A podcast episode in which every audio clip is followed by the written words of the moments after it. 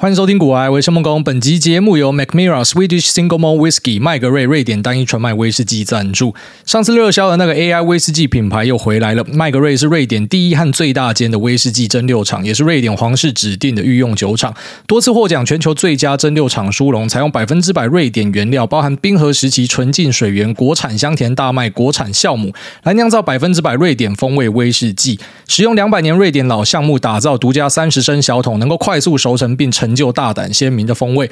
那这边来跟大家介绍一下两款主打，我跑去 Google 一下这个发音要怎么发。第一个是 Björksaft 春茗，那它灵感是来自于春日觉醒，使用瑞典白桦树枝葡萄酒润桶的橡木酒桶，白桦树枝葡萄酒的花香和滑顺圆润，充满果香调的樱桃、葡萄干、苹果、水梨和柠檬香气，是一款香气迷人的威士忌。如果你是雪莉桶的爱好者，你一定会喜欢。那第二款是 Svensk Lök Amerikansk Ek，它是瑞典烟熏。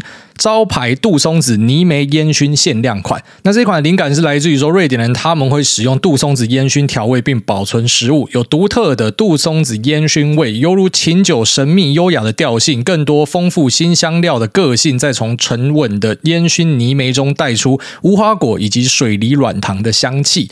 那投资听股癌品茗麦格瑞，诸位懂得喝专属优惠码 G O O A Y E，瑞典威士忌全酒款立享全台最低九折。那此外，诸位 New Year 加码，任选两支威士忌就送你品牌专属的随身酒壶。那如果你是箱购的话，也就是说你买六支任选，就再送你意大利水晶蚊香杯一组，它的价值是一千一百五十。那这个活动呢，从现在到三月九号为止。在这边提供给所有需要的朋友们，酒后不开车，安全有保障，未满十八岁禁止饮酒。好，那我今天已经进入收假阶段了哦，因为大概不到一个礼拜呢，就要回去台湾。那回去台湾之后会有两个礼拜的隔离，一个礼拜是在防疫旅馆，那一个礼拜呢会在家里隔离。也就是说，隔离完两个礼拜之后呢，才可以出去银行入金。啊，我要回来救美股了，大家，大家都说我出国导致崩掉啊，那我回国看一下会不会有 会不会有起色，不要迷信呐。啊，那我跟大家分享说我出国会出大事，只是跟大家分享我的个人经验，并不是说什么我出国真的呃世界会毁灭还是怎么样，就是很衰小，每次刚好出去的时候，股票就出大事情。那这一次有所准备，所以并没有受到很大的伤害，就只是心中还是默默的祈祷说，可以等我回去之后再 V 转回去嘛。假设要 V 转的话，等我回去入金之后再 V 转。那看起来老天有听到我讲的话，所以。然后近期就是在低档那边震荡嘛，然后至少美股的部分是这样，那台股的部分呢，啊相对好一点啊，所以呃，差不多等两个礼拜之后。按现在算的话，大概快三个礼拜之后呢，那我就可以回归正常生活这样子。那这一个月的体验，呃，其实是还蛮多心得的。然后在国内要出来的时候，认真讲，非常的害怕。你从我那时候的节目应该听得出来，但真的出来看的时候，就发现，哎，原来我是被媒体洗到，我觉得外面的世界超级可怕什么的。像我现在回去看台湾的新闻，我看到人家讲说什么义大世界好像有什么确诊者去过，然后他整个封管要消毒嘛。然后金站好像有一个人什么好几天前去过，所以他就封管就消毒嘛。我想说，干你们是疯了还是怎么样？就我现在回头看，我觉得你们像疯了。可是当时我从台湾出来的时候，我觉得他妈欧洲人疯了。那我只能说，呃，如果硬要讲的话，欧洲人可能是在比较放荡的那一那一端，哈，就是完全没有在管的那一端。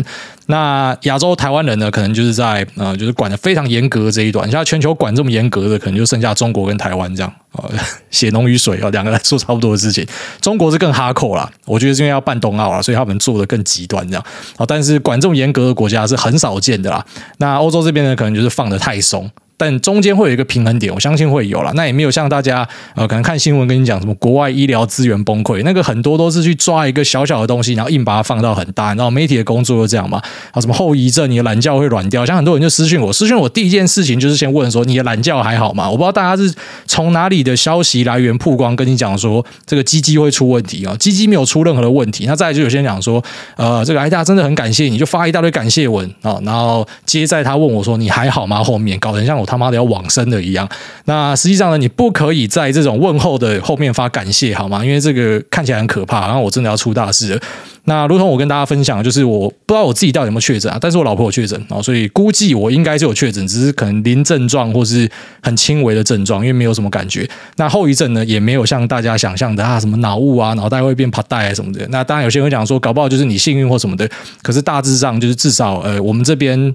呃，怎么讲？亲友都是在海外的人嘛，那他们也有他们的朋友、同学什么，就大家都在确诊，然后都没有听到像新闻讲的那样的案例啊，就那是很少数，只是可能这个台湾的媒体就把它放得非常大。我觉得台湾媒体就是很把握这样的机会，你知道吗？呃，如果说。肺炎的东西没得报了，要回去报一些八卦、乐色的东西，所以趁现在赶快哦，这个东西有热度的时候吓一吓大家。实际上并没有像大家想的这么可怕了。那也祝大家可以呃在之后的生活呢啊，就如果说你真的很害怕的，就保护好自己。但我跟大家分享一下，真的没有这么的可怕。那等我回台之后呢，再跟大家开箱一下呃这个防疫旅馆的状况是怎么样。那只是目前照这样去封锁，其实就如同我上一集讲的，呃，不是说只有什么。呃，外国念书要回来的人很尴尬，就你国内的人要出去很尴尬啦。你回来你要隔离十四天呢，哦，这个代表你们每个人都不可以出国了，所以他之后一定会修改。那你看到政府正在去修改这件事情，啊，至少我觉得商务或者说就学一定会先放行啊，然后之后会慢慢的去去做修正这样子啊。那我们也期待那一天的到来哦，因为我知道现在很多人呃都很想要离开台湾出去玩一下，因为真的锁太久了。那很多人可能觉得很害怕，但是。第一线的消息，第一手消息啊，这国外第一手消息跟你分享说，其实真的没有这么可怕。那是媒体一直疯狂的跟你洗啊，然后洗到人真的觉得好像得了就会怎么样，好，大概是这样子。好，那这一集我们就来跟大家聊一下，在上一集的 Q&A 最后一题，有一个朋友提到说，诶，假设今天在市场里面放的钱已经够多，再放呢，他觉得边际效应递减，然后就是说你再放也没有意义嘛，因为我不需要这么多钱啊，那我是不是有一些呃这个资金呢，就可以拿去享受生活啊，或者做其他的规划，或者说其他的资产配置啊什么的？那我在回应他的时候提到，那就是在退休这部分的规划，很多人会采用所谓的四趴法则啊，那这是从国外红回国内的，然后国外有一个 FIRE 族，这个 FIRE 族呢是 Financial Independent and Retire Early。财务独立跟提早退休，那那他们很多就会引用这个四趴的法则来作为一个呃退休的衡量基础。那我跟这个听众呢在 Q&A 里面有提到这个东西。那其实，在之前的节目我有提到这个四趴的法则，呃，我觉得它是一个可以参考的法则啦，未必是我自己会实行，但这个那本质上的概念其实是不差的，就是可以拿来当成是一个参考的依据，然后按照个人的条件再去做一个衡量跟调整。那之前有说要要把这个东西拿来录一个节目，只是一直没有做到。那今天呢，就把它拿出来跟大家家讨论一下啊，也。跟大家聊一下，我觉得这个退休的资金要怎么样呃规划啊？那你要达到什么样的条件呢？可能才可以安然的退休之类的。那一样先在前面跟大家强调一个观念啊，就是说这个分享呢，可能对于每个人来说都不一样哦。千万不要觉得说你可以呃在路边随便听到一个人的分享，或者说什么啊，巴菲特还是蒙格，还是说呃 Peter Lynch、Peter Thiel，你不管他是谁啦，反正他跟你分享的东西未必你可以用，因为每个人条件都不一样。所以其实最重要的就是尽信书不如无书。你听完之后，你还是要自己去思考，然后做一个判断，最后面找出适合自己的方法。啊，因为真的每个人条件都不一样，所以你硬要把别人的方法套在自己身上，未必是行得通的。那首先先跟大家聊一下这个四趴是怎么样算出来的，然后四趴代表的意涵是什么啊？那他们蛮多引用的数据都不一样，那其实这种东西你自己跑去回测就知道了。啊，那最常看到可能就是用这个什么 Trinity College 的三个教授，那他们有。帮大家估出来哈，假设我使用五十趴的资产配置在股票上面，五十趴配在债券里面，那这个股票呢，可能就是以标普五百指数哦，就追踪标普五百指数的 ETF（IVVVO SPY） 为主。那债券呢，可能就是一些啊优良的公司债、国债这样，或者一些综合的债券 ETF。那在这样五十五十趴的股债配置状况之下呢，我可以期待每年会有一个四趴的 return。那因为说每年有一个四趴的报酬，所以大胆的想法就出来了。假设说我每年的四趴，这是被动收入嘛，它可以 cover 掉我的日常开销的话，是不是就等于说我可以在不动用到本金的状况之下，单纯的靠配息跟资本利得就可以过生活？好，一个不蚀本的一个生活形态。好，所以如果你要去算出说，那你的本金要多少？很简单，你要靠回推的方式去推。举例来说，如果我今天算出来我一年的开销，然后包含说什么房租、吃饭啊、养小孩，那出国一两次，然后呢搭飞机、住饭店，全部都要算进去。假设是一百万的话，那我把这个一百万去除以。我目标的报酬率四趴，是不是我等于是一百万去乘以二十五？所以我觉得得出一个数字两千五百万。好，稍微去呃验算一下，两千五百万乘以四趴，对，没错，就是一百万。所以我如果丢入两千五百万的钱在这个五十五十的股债配置里面，它每年可以帮我赚一百万，一百万刚好是我每年的开销，是不是就等于说我可以在不动用到本金的状况之下，靠被动收入就可以过生活？好，这个就是 four percent rule 的一个由来。啊，那很快的，你觉得明了到一些事情。第一件事情呢，就是说，呃，资产它一定有四趴吗？哦，根据我最新在脸书上分享的一篇文章，那这篇文章呢是然后引用了 AQR 的一个数据啊，就是说我们在中长期的状况之下，所以中长期呢是五到十年，那在各个资产类别哦，就是我们可以获得多少的报酬？当然这是一个预估的报酬值啊。那我们就可以看到说，US equities 哦，美国的股票资产哦，在二零二零年的十二月它是估三点八，那到了二零二一年的十二月变成三点六哦，那非美国的已开发市场呢是四点四到四点三。那 emerging market 啊，就是说，呃。新兴市场啊，新兴市场主要是以台湾跟中国为主啊，就是最大的两个权重就是这两家，那是五点零到五点三，所以新兴市场的报酬会更好一点。那再来就是最后面有一个 global 的 sixty forty 啊，这个就是全球的股债六十配置呢是二点一趴，然后到现在会下降到一点九趴。那一样，我们先回归到刚刚最前面讲的，因为它是以美国的大盘作为一个这个实验的背景嘛，所以你就想哦，他跟你讲的是五十五十的股债配，那可以拿到四趴，但你现在看这个数据，你很快就发现。最好是会有四趴哦。如果这个数据为真的话，那我们现在期待的美国的股票市场是三点六趴，你再配上五十趴的债券，你的报酬一定会被往下拉。然后因为股债配它一定会影响到你的报酬率。它的优点是把你的波动降低，那可能有一些固定收益的东西，让你退休更安安稳。但是你股票报酬一定会受到影响，所以举例来说，你配下去可能剩下三趴、二点几趴这样。好，所以四趴这个东西可能是在他们研究的当时推出来是 OK 的，但到现在呢，可能你去。把你要用到的本金除以四趴，算出你需要多少好的这个资本在股票市场里面就不太准确了。然后你可能变成要除以三趴哦，或甚至更极端一点，除以两趴。虽然我觉得两趴是有点太哈扣了，但假设说我们今天除以两趴，你就会发现除以两趴等于乘以五十倍，好，所以你需要五千万的退休金。你本来四趴是只要两千五百万，但是如果说今天你呃资产配置为你带来的报酬剩下两趴的话，变成你需要五千万的退休金，所以你很快就会发现一个道理，然后就是根据 AQR 这个资料，然后我刚刚跟你讲的东西，就是说如果你今天报酬率不一样的话，而且报酬率是会变动的，然后特别是近年这种 Q 一大洪水之下。那很多地方贤达、很多厉害的投资高手都告诉你讲说，未来的 return 只会越来越低，所以是不是这个四趴就有一点不堪用了？但是我还是要强调，它的概念是对的啊，只是说四趴这个数字呢要打一个问号，因为你可能是使用不一样的资产配置，或者说你使用跟它一样的资产配置，但现在的报酬率就是没那么好了，所以四趴这个数字呢，就是变成需要去修改跟调动的啊，但是本质上的观念呢是没有太大的问题的。那也就是说，如果你今天可以靠被动收入就 cover 掉你的生活的话呢，那确实我只要存到这笔钱，我就可以立刻的退休。好，不过要考虑的点呢，就是说世界在变，时代在变，所以很多状况都会不一样。而且如果你今天不是投资美国市场的话，状况也不一样。就像说你要投资台湾市场的话呢，那你可能就要稍微去回测一下哦，就是台湾的加权指数，而且最好是看呃还原报酬指数。因为加权指数里面你会知道，我们每年台股市场的特性就是。是我们有很多的除权息，而且我们除权息的趴数是远高于美国的，好，所以呃，你看加权指数可能有点不准，你要看这个加权报酬指数，那你就会发现，哎，其实台湾指数的表现不会输美国哈，在这近年的表现是不会输的，所以在台湾说不定你采用这个三四趴的法则是还 OK 的，但如果你今天是在一个表现不好的国家。那你去使用四趴法则，可能就是没有办法的。所以，呃，你要把它想象成说，这个东西毕竟就是从美国红回来的嘛，所以他们在美国可能可以用，但是在其他地方呢，哦，你未必可以用。那就算在美国可以用呢，时代不一样，那可能状况也会有非常显著的一个改变。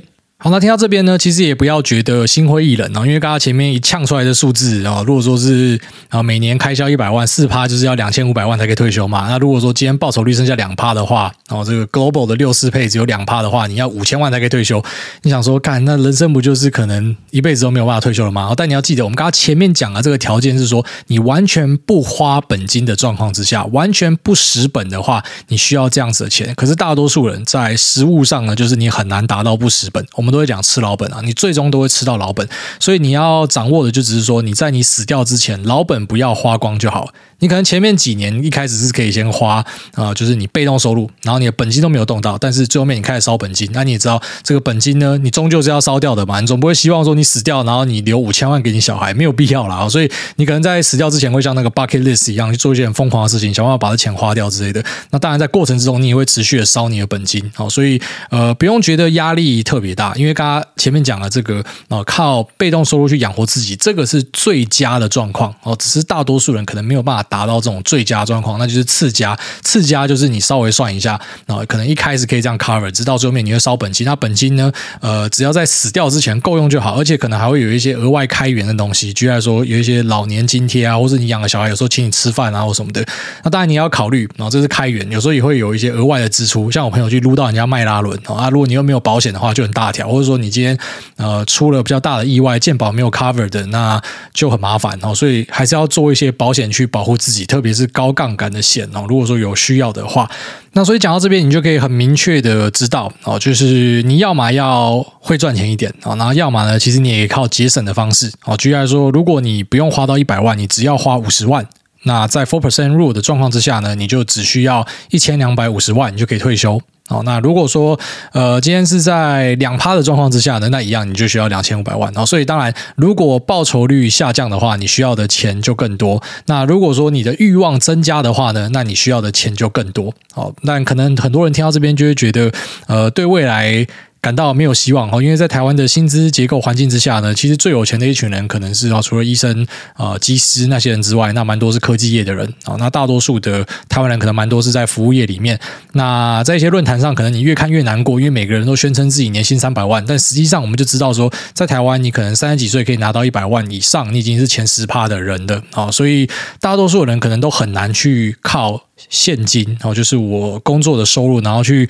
赚到我们刚才讲的那个目标啊，但你要知道，其实呃，有钱人为什么会有钱呢？我们都讲说钱滚钱啊，所以钱滚钱在这时候就可以呃帮助你非常大，因为我们刚刚讲的那个状况是说，你今天马上就要退休的话，你需要这样的一笔钱。可是呢，你并不是现在马上要退休哦，所以如果说你越早加入资本市场的行列的话呢，哦，动用这个钱滚钱跟复利的力量，你就会发现你的生活之中会多一个动能哦，一个动能可能是来自于呃，你换工作增加更多的副业，那或者是说啊，老板赏识你，给你更多的钱加薪哦，这是一个动能。另外一个动能呢，其实就是尽早加入市场，然后让复利的效果帮忙推一把哦。居然说在这两年充满少年股神，大家报酬率都突破天际，都是用几倍。级别在算的时候呢，如果我们讲保守一点呐，哦，讲保守一点，那你一年有个十趴好了。啊，假设说你起初投入的本金是一百万的话，那一百万乘以十趴，你在第一年你可以赚到十万嘛，所以你总本金就变成一百一十万，因为你没有把这个钱拿出来花，因为你还没有退休嘛，所以一百一十万在第二年的时候，哦，就会变成你要用这个一百一十去乘以十趴，它就不是本来的十万了，它就有复利的效果加上去了。按照这样去算的话，差不多到第七年的时候，你的本金可以直接翻倍。好，所以在过程之中，你又还有持续的路径，你就会发现这个啊复利的效果呢，可能到某个年限之后，哦，可能就是七年、十年、十几年，它搞不好可以直接比你这个在本业上赚的钱还要来得多，哦，这个是蛮高几率的。那你就想，如果你今天是越早开始这个流程的话呢，它对你是更有利的。然后复利的效果就是说，你在啊越早期的本金其实是越值钱的，因为时间的啊这个。滚动之下呢，哦，在比较早的那个本金是比比较晚进来的本金更有价值的。那还有一点要注意，就是说我们要尽力的不要去把这个本金输掉。哦，很多人会在过程中希望去追求一些很暴利的报酬率。那其实我觉得，在整个世界上蛮多东西都是一体两面的啦。那如果说你要追求很暴利的报酬率，往往代表是这个策略它也会有很暴利的回吐。哦，那我在玩那个金卡的德州扑克的时候，就特别有感觉，因为你可以看到牌桌上其他人的历史记录，然后你就发现说，诶，有些人他过去啊，他曾经在一把赢到超级多钱。那他可能也打了这个二十几万把，我想说干嘛？我才玩了几百把，我隔壁做一个打了二十几万把的。那你看他的那个存款，就是他现在有多少钱？然后钱超少的，就他也曾经风光过，赚过很多钱。然后像很多呃很厉害的那种小股神，然后他可能也曾经在股票市场里面就一次就海捞。如果你有守住啊，你有守成的话，那恭喜你。可是蛮多人其实到最后会守不住了。所以呃，你未必要去追求这种很暴力的报酬，因为第一个不是每个人都做得来。好，如果说你不相信我讲的，你去问营业员，不要问那种刚进来一两年的，你去问那种待比较久老营业员，都会跟你讲。赢家是少数，然后短线赢家真的是少数啊，大多数可以赚钱的都是偏比较长线一点的，或者说做这种指数买大全值的人比较有机会啦。那虽然你没有很暴利的报酬，可是你在长期的啊这个复利的效果滚动之下，其实你搞不好赢过那些可能现在看起来非常非常风光的人。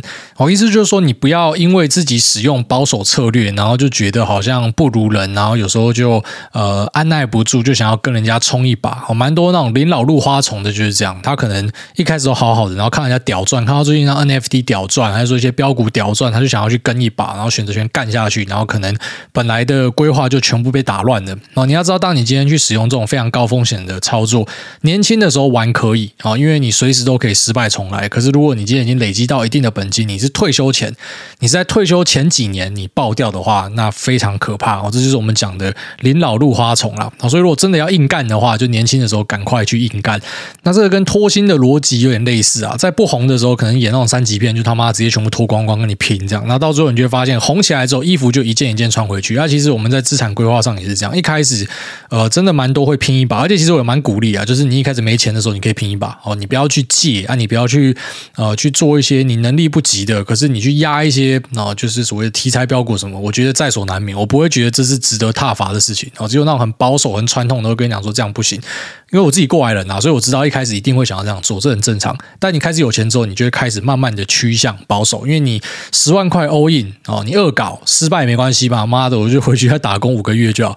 哦，可是如果你今天是已经来到一百万、一千万，那不是说什么呃工作一下子马上就赚回来钱哦，所以你当然你会做比较保守的事情。哦，所以你就按照自己的步调去做规划，然后自己的这个复利的效果是非常可怕的。那。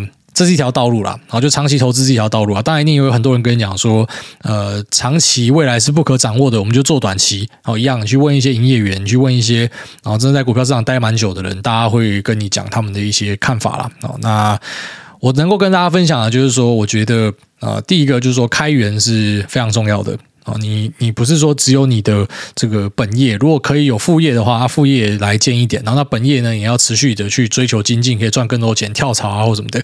那节流呢也是非常重要，就是你少花一点，不要花这么多，不要铺张，不要浪费。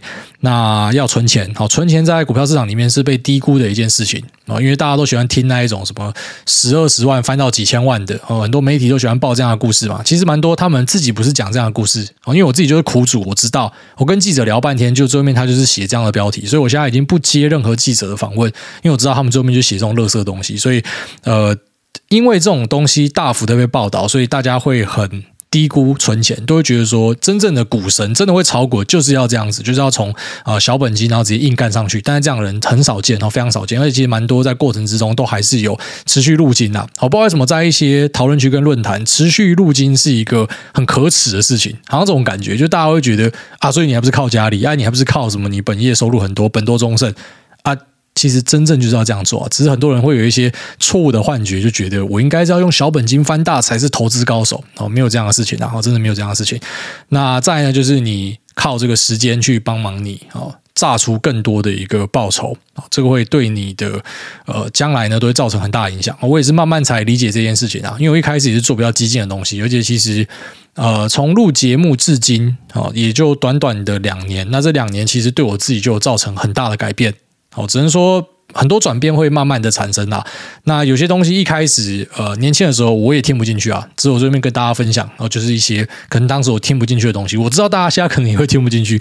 年轻的时候就想要拼，想要杀这样啊。有些幸运的就成功啊，有些不幸的可能就从此跟大家讲说，股票市场是一个很可怕的地方，不要进去。大家可能是因为他是用这种他妈最不易的方式跟他干嘛。啊，如果你就是单纯的去做这种哦所谓的啊指数配置、大盘配置，啊这几年的报酬其实超级好，这十年都超级好，你就稳稳的，你可能每年十二十趴这样就超好的，所以你根本就赢过那些可能他短暂冲出两三百趴，然后说被洗出市场的人哦，所以这个真的是你要经历过才知道啦。哦，就是在那种大牛市的时候，大家都不会在意这个，大家都会跟你拼说谁比较会赚，哦，最会赚那个就是你懒觉最大根。那等到开始进入一些修正循环的时候，或者说甚至进入这些呃撞进熊市那样的状况的，那你就会发现可以守成的人，然后前面屌赚，然后可以守住的人是真的很少的。好，那呃，如果你透过这种长期指数的复利效果的话，你就会发现说，你有时间的加成之下，你的胜率会高很多。啊，那也因为这样的一个加成，所以你本来只是靠自己很努力的去拼。就是你退休要累积到这个本金，你会发现超困难。但因为有呃这个投资的帮忙之下，其实你会加速达成目标。哦，这个是非常非常重要的事情。那就在这边分享给大家，那希望对大家帮助。接下来我们就是 Q&A 的部分。第一位林春汉他说：“股海无涯，艾大你好，身为长期听众，先五星来一发，请教一下，目前在投入股市的时候，维持心态、停损点、分批抽插、趋势交易、关注各报告，还有没有什么可以加强的呢？”你列的东西每个看起来好像都很简单，可是实际上像那个维持心态，你搞不好就要花好几年才可以克服啦。哦，这个是。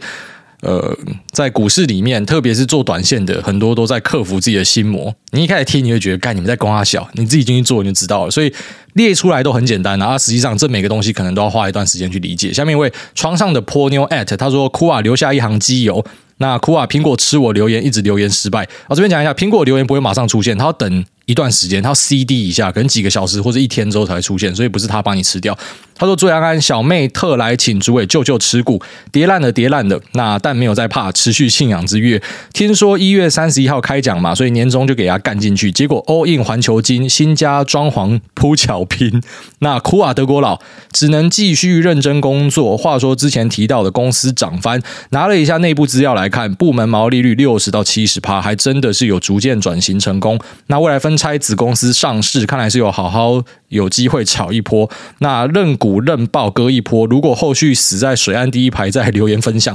那请注意用机器人的声音说：“呃，哔哔哔哔哔，鸡油好喝，哭啊，吸奶。”好，不会机器人啊！靠，不要每次都做这种强人所难的事情。然后他讲说，他之前提到的公司，不是你不要卖关子，你提什么公司，你要把它讲出来哦。因为波妞每次在这边提一些东西，后来就会上涨，所以很多人讲说他是喊盘主力啊。那我现在还真的不知道他讲的公司哪一家，有兴趣自己去查。那他前面讲说他赌这个环球金啊，其实赌环球金，呃，我不会说你一定是错的哦，因为这就是所谓的事件型交易，就是有很多交易人本来就会玩这个，很多机构就会玩这个，你就知道说，如果他真的有病到的话，EPS。直接往上拉，那股价冲上去可能九百一千，我觉得都没有问题。但并失败，你就要赔偿什么的。所以它本来就是你要去算好说，哎，下档可能会赔多少，然后上档可以赚多少。一般来说，去赌这种东西，我会建议用选择权去赌，因为选择权下档就归零，就这样。所以你可以很明确的控好风险。那台股的话呢，觉得说你用现股去赌啊，最差最差，有可能他妈锁好几根跌停，你连跑都跑不掉。哦，所以。然后去赌这种事件型交易呢，第一个如果工具用对可能就不错，然后第二个它本来就要承担一定程度的风险，好，所以我不会觉得说呃就是你这样做是不行的，只要你有控好你资金的位置都还好。然后再来就是那环球金在十二寸的晶圆扩厂这边还蛮乐观的啦，好，就是可能到二零二三年我们会看到供过于求，这是有机会的哦。但是短线上呢，它还是这个营收成长应该会是蛮强劲的，好，这是我对于产业的观察啦。那不是跟大家投资建议啊，那再来就是你也知道有时候营收上去股价不一定会动。好，下面这个南投体育场。场霸主，他说不停损哥，那大家好，我身边有一个朋友叫做足球文，他永远都不停损，他说我买的股票都没有停损过，反而下杀都会摊平。那在二零二零、二零二一年都被他赚回来，所以他都会跟我讲说，干嘛要停损，迟早会回来。但他在万恶的时候买了数十张的五十反一，也还在爆，可以请来大帮忙开市吗？那祝来大永远青春美丽。其实停不停损未必啊，举例来说，如果你今天是买指数或是买一些大全值，啊，你选择不要停损，我觉得也还好啊，就是你薪水可能打进去打了之后，然后就就不卖它，然后你就把它 hold 着。所以最差最差零股息嘛，当然有些东西可能最后面变币值，可是长期来说这个期望值也未必是不好的。所以停不停损，它确实不是一个呃，就是一定要做或者一定不做的事情，它是它是因人而异的。但是呢，去买这个五十反一，它就真的是不建议哈，因为如果你真的想要放空台股，使用台指期才是对的。五十反一里面有包这个固定收益商品，而且实际上是脱裤子放屁，等于说你是用啊。一百块的资金好了，那假设你今天去台子期，就是用一百块的资金放空，可是你透过五十反一，等于你只有用一部分的资金放空，那你干嘛要让人家赚这笔？而且还要抽什么管理费什么有的没有的，所以呃，五十反一真的是一个不好的工具啊！哦，真的要看空台股，直接去台子期会比较好。那这边为 Jamo 七八七八，他说第三次留言尝试悠悠。那艾大你好，先前有听到您提到护理师的议题，小弟的侄女也是相关科系，近期开始实习，但听他说单位带他的学姐各种言语或行为霸凌，不止随便教，还骂他白痴动作慢，跟其他护理师一起嘲笑他，甚至威胁不准往上提报。那我知道这种状况各行业都会有，但护理界的学姐学妹之这种低能风气尤其严重，老鼠屎也尤其多，众所周知。那而对一个还在实习少这学分就无法毕业的学生来说，压力无比的大。希望借由艾大平台呼吁。任何人要大家尊重你的职业之前，请先爱护自己的同仁。而我真心尊敬那些照料社会、贡献社会的狗园或是民间救灾团队。那至于求温饱的人，就跟我在科技业没有什么两样，对大家来说就是工作而已，没什么好天使不天使的用力赞颂。那不想一竿子打翻一艘船，但反之亦然。神圣的工作仍然会有很多米虫。那灰阶思考，大家共勉之。以上分享，那非常感谢癌大，也祝福癌大一家大小平安、健康、快乐有。好，谢谢你。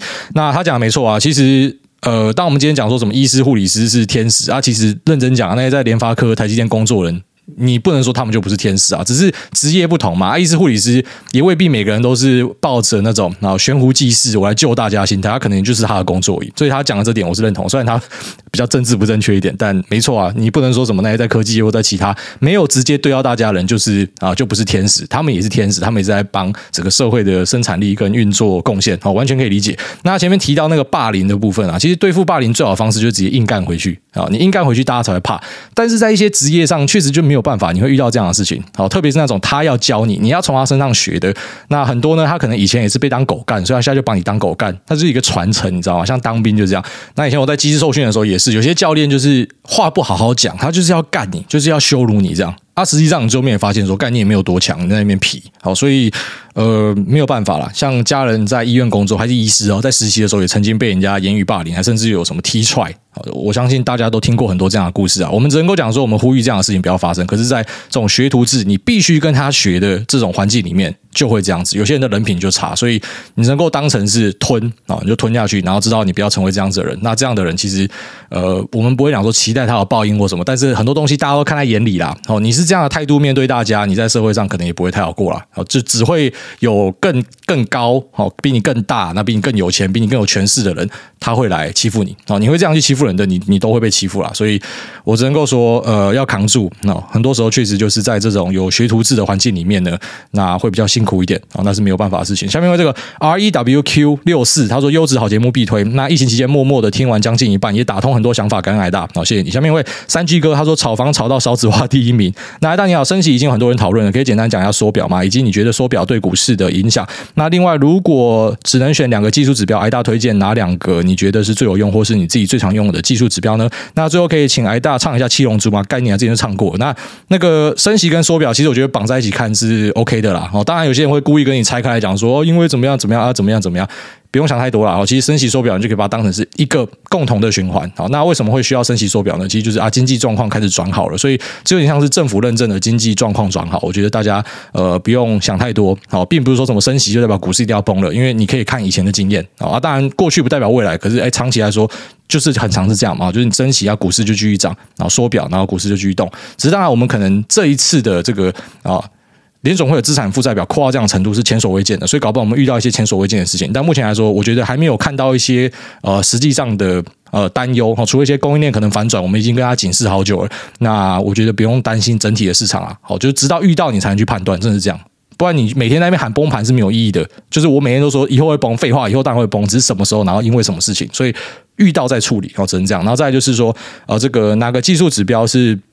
啊，自己最常用的，其实我基本上没有什么在看技术指标，我直接看价格，好，看价格的变化，看 K 线，那这是我的做法啊。那有些人会去辅助技术指标，但你要知道，技术指标所有都是靠啊收盘价跟时间轴拉出来的。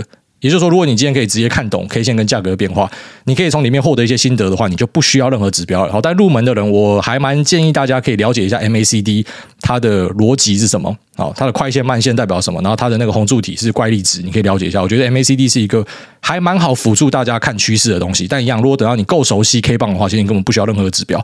下面一位中年韭菜大叔他说：“五颗星吹到主委不要不要。”那感谢主委的佛心分享经验，希望麻烦再分享两种经验：一，主委交易圈的朋友高手云集，是否有？什么共同特质呢？那挂号目前大叔只看得出都很重视纪律跟阅读习惯。那第二，跟老婆吵架期间如何不让情绪影响股市操作呢？挂号说来惭愧，以前大叔不管怎样都先道歉。那渐渐的负能量累积满出，现在都先冷战再说。那期间股市操作只能完全不碰，因为硬要操作，每次回头检视都跟低能儿一样。那最后再次感谢，祝福诸位一家健康快乐。节目业配接不完，感谢。好，那第一个就是什么朋友圈高手云集，其实。我坦白跟大家讲啊，不是一开始就高手云集，那也是慢慢累积的。一开始就是啊，几个朋友一起炒股，然后硕果仅存活下来的就会介绍其他人嘛。啊，有些甚至是营业员帮忙介绍的。那等到做股癌之后呢，才开始真的认识到很多人哦，就是有媒体曝光，那有自己的平台发声之后呢，就大家会聚在一起啊。所以现在确实跟以前比起来，身边的高手是蛮多的。那。呃，感受是怎么样呢？就是像你讲的，重视纪律。我觉得每个都很重视纪律，就是每个都很明确知道自己在干嘛。然后有一点真的很重要，就是我很常会在我们那个 Telegram 里面也跟大家讲这个：你不要再问人家这个东西还可不可以买，要不要报，要不要跑。因为我从来没有听过自己身边的朋友做得好的会问这样的问题，从来没听过。所以有句话叫做 “Fake it till you make it”。你先假装你是那样的人，然后直到你达成。哦，这个是在呃欧美影剧圈喜欢讲的一句话，就是。你先看那些有钱人，或者说那些做得不错的人，他们的样态是怎么样？你要先试着去模仿，因为他们可能有一些共同的特质。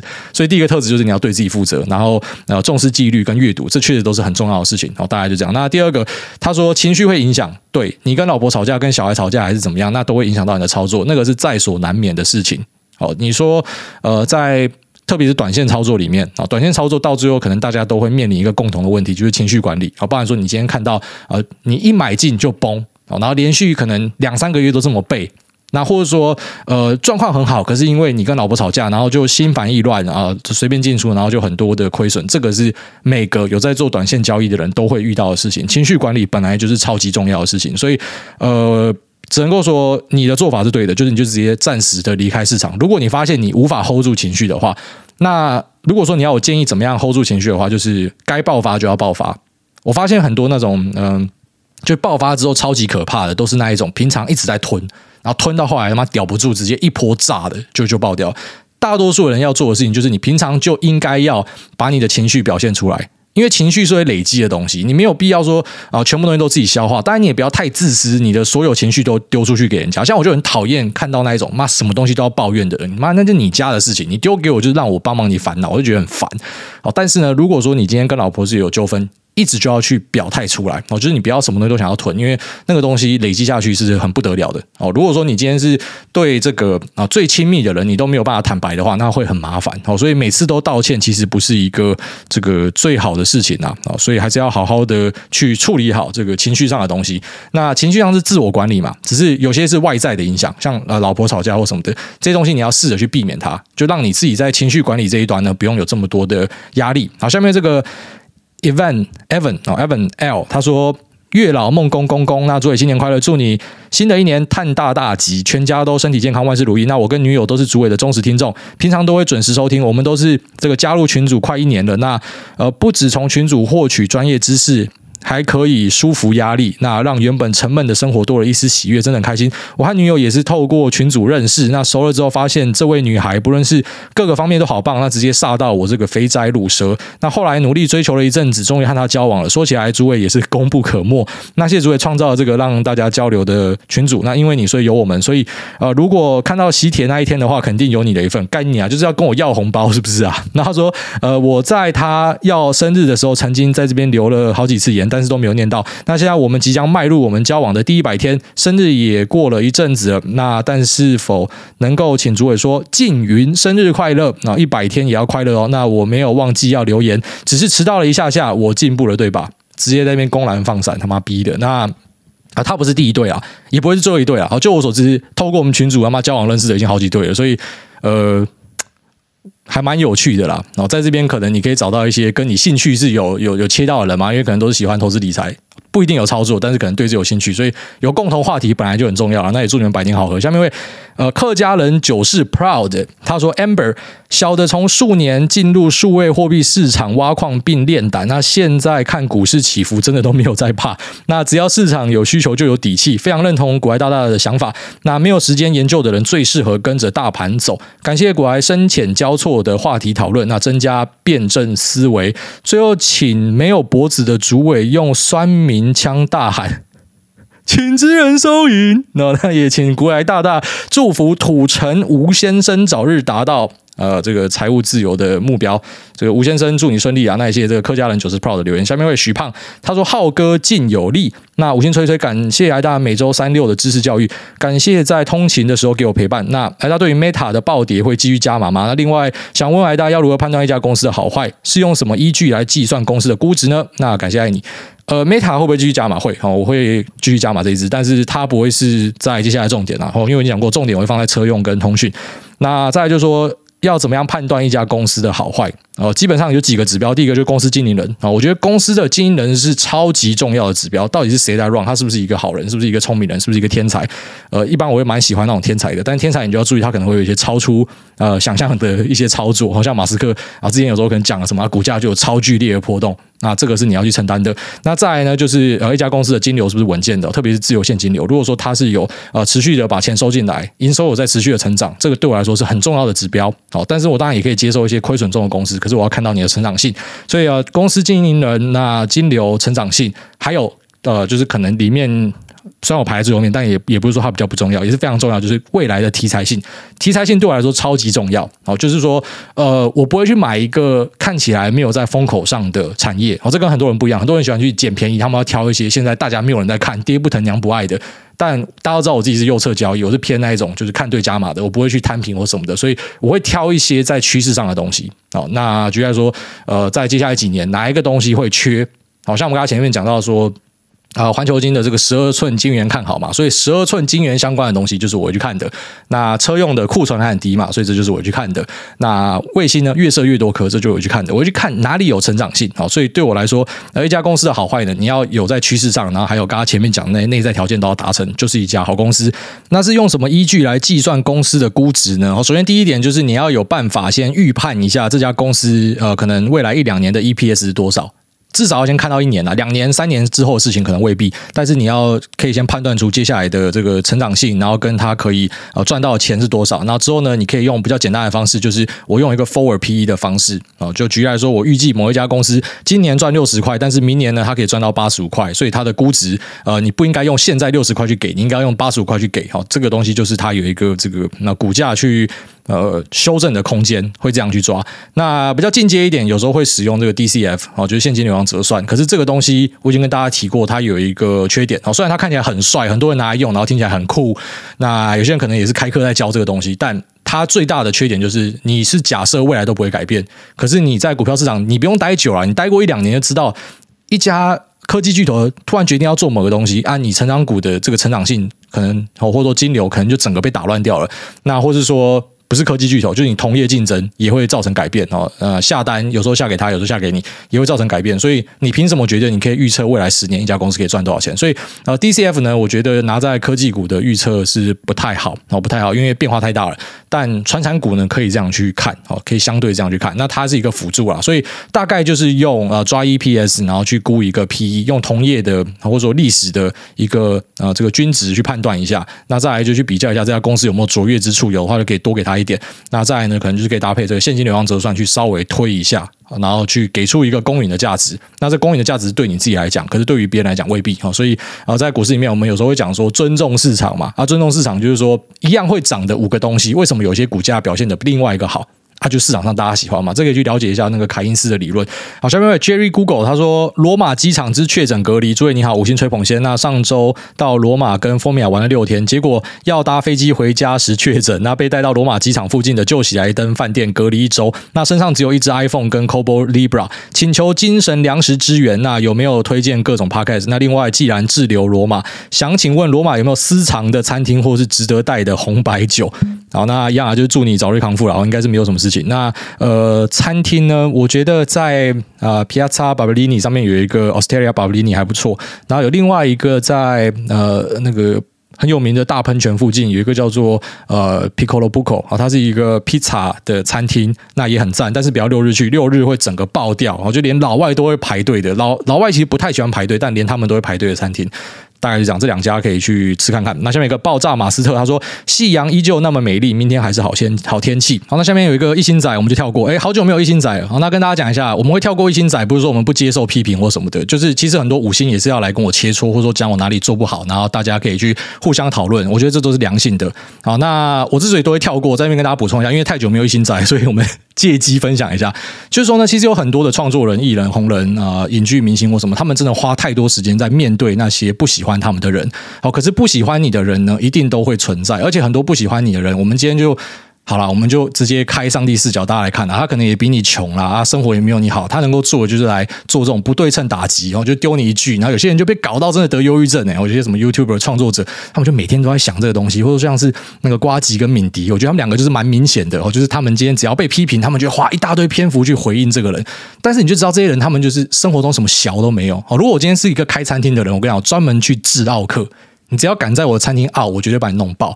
那像这种来我们呃，就是店家里面啊，假设节目是一个店家，你来亲门踏户的，我就觉得很可惜。就是苹果的这个留言，我没有办法知道你是谁。如果我知道你是谁，我一定也不会跟你客气。你踏我，我就踏你。我就是那一种，你要弄我，我就绝对把你弄爆的。而且我要把你弄爆更简单啊，我就我就我就请个人去处理就好，根本就不需要自己来处理你。所以他们来做这种不对称打击，其实就是要去影响你，然后去呃秀一下他的存在感，他最厉害这样。啊，你叫他好，不然你你你来论理试看看，然后不然你开个节目试看，跟他们一个屁话都讲不出来。所以真的不要在意那种废物酸民哦，跟大家强调一下。那也不是说什么呃有要指教你的就是酸民，你可以有你的意见，你可以对我有批评啊，我是不是也可以对你有批评？然后谁跟你讲说什么所谓的公众人物，他就要站着给你批评？没有这种事情。好，下面为这个桑佩龙，他说星期三接力去爬山。那谢谢诸位分享，请问诸位在台湾喜欢爬山吗？那想请问癌大对于远端医疗的前景？那最后请癌大帮我念个数来宝。接力跑接力，交棒给格力，格力不格不给力，半路就嗝屁。那谢谢艾大，祝艾大全家平安健康。或者是什么奇怪的嗜好？那再就是远端医疗的前景呢？我之前有买过 Teladoc 哦，这个。啊，半年一年前的节目，有跟大家讲过，也是我呃这两年在美股里面比较大笔的一个停损。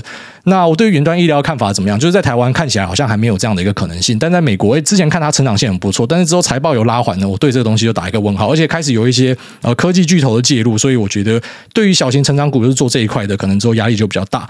那在台湾喜不喜欢爬山？我没有什么在爬山啊，但我老爸非常喜欢爬山，那我也是。